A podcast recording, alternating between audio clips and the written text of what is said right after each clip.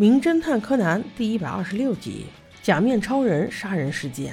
这一天，柯南貌似是要请其他三个小宝宝一起去吃饭，正在讨论什么好吃，什么不好吃。元太说他要吃一个超大号的鳗鱼饭。突然，路边开过了一辆特别帅气的摩托车，下车的竟然是一个什么警察队的突击队。貌似是假面超人中的一个正面人物吧，我都不知道。刚开始那个什么突击队的 cosplay 人员还挺友善的，没想到元太一碰他的那个枪，他立刻就警觉起来，说这是我的重要武器，你不能碰，搞得好像是真枪一样，还把几个小宝宝吓了一大跳。那人突然跑开了以后，几个小宝宝也不想跟他玩了，见到小五郎来了以后，就要去吃超大鳗鱼饭，这搞得小五郎有些尴尬呀，生怕自己带的钱不够多。走路还没一会儿，竟然遇到了他们心中永远的神，那就是假面超人。原来是动漫界举行了一场 cosplay 大赛，场地就在旁边这栋大别墅的地下室里。有趣的是，假扮假面超人的这个人，他竟然认识小五郎，于是他就邀请大家一起去参加这个 cosplay 晚会。小五郎一想，啊，这太好了呀，既不用掏钱，又可以打发这群好吃鬼，太棒了！当众人推开地下室大门的时候，哇塞，简直是把这一辈子能够看到的动漫人物全部都看到了。这时，一个漂亮的小姐过来给小五郎打招呼，她叫春华小姐，既是这次 cosplay 的主持人，也是这栋别墅的女主人，所以小五郎也过来感谢她的招待，并且说道：“像你这么漂亮的小姐，不论是白天还是晚上，只要有事情，随时找我帮忙哦。”这句话把小兰气的，白天找你就算了，晚上还让过来找你，这是什么意思啊？大家正在聊着天，说着话，窗华小姐就被一群小孩子围住了，因为他们知道她要 cosplay 的人是今晚的女主角夏木玲。假面超人就说：“我们窗华小姐最喜欢小孩子了。”小五郎却瘪着嘴说：“哎呀，我要是能变成小孩子就好了。”可是，一边的柯南却想：“我要是能变成大人就好了。”正说着话，有一个人又从楼梯处走了下来。仔细一看，原来就是刚才遇到的那个什么警察突击队，他的名字叫本田修。一听假面超人给他介绍说这位就是毛利小五郎，立刻脸色就不对了。就我的经验总结，他应该有案要犯。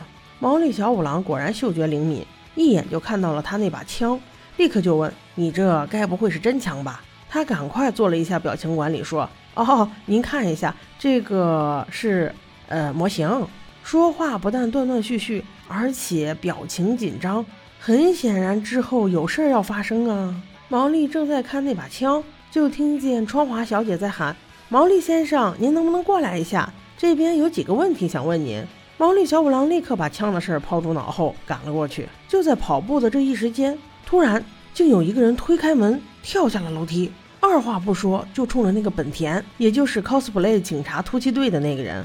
直接也拔出了一把枪，大喊道：“本田，我今天不会放过你，拿命来吧！”本田立刻安抚他说：“三岛，三岛，你不要这样，你先把枪放下，咱们有话好好说呀。”那个三岛看似非常紧张，不论本田往哪里走，他的枪口就对准哪里。不论众人怎么说，他还是非常激动。突然间，他就嘣的一声开了一枪，因为距离比较近，所以正中心脏。本田应声倒地，感觉马上就要死了。此时，那个三岛更是莫名其妙，举枪就往自己太阳穴又来了一枪，他也应声倒地，貌似也死了。就这样，众目睽睽之下，两个尸体直直的躺在地上，在场的人无不瞠目结舌，完全状况外呀！这是怎么回事？人家都是一言不合就打了起来，这还没产生矛盾呢，竟然就杀人了，这这这不合情理呀！这一集怕是写的有点血腥吧？正当大家这一波还没有惊讶完，令人更惊讶的是，本田竟然又复活了。他又不是真警察，就好像有预知能力一样，竟然穿了防弹背心。但是那个三岛是真的死了。此时柯南却看出了异样，因为那个三岛在自杀的时候，竟然没有用枪直接抵入太阳穴，而是隔了有大概十厘米的距离开枪的。这对于一个自杀的人来说，不太对劲吧？没过一会儿，木木警官就赶了来。小五郎第一时间证明了这确实是一场自杀事件。可是木木警官认为三岛并没有杀人动机啊。此时，那个川华小姐说出了原因：她说，可能就是因为本田在半个月前讨论这次派对的时候，说三岛的摩托车特别逊，所以三岛才会怀恨在心吧。木木警官提出了质疑，就是因为这句话，不至于杀人吧？窗华小姐继续说，是这样的，三岛是一个特别喜欢摩托车的人，他专门把一辆普通的摩托车，经过自己的努力改装成和假面超人一模一样的摩托车。花了大概半年的时间呢，所以当本田说他很逊的时候，估计他心里很不爽吧。警官一想，这样说也想得通，但是柯南不这样想，他专门去问了地丹三傻，到底谁能配枪，这才知道只有警察队的人能配枪，而且三岛使用的那支枪明显是别人改装过的，所以这肯定是一起谋杀案件。这么明显的证据链摆在眼前，所以瞬间谜题就解开。小五郎先生，你终于可以晕厥了。推理就此展开。原来事情是这样的：本田和三岛两个人约好要在今天的 cosplay party 上上演一出戏，而为了这出枪杀的戏，故意在大家面前吵一次架，让大家误以为真，从而达到观众都能入戏的效果。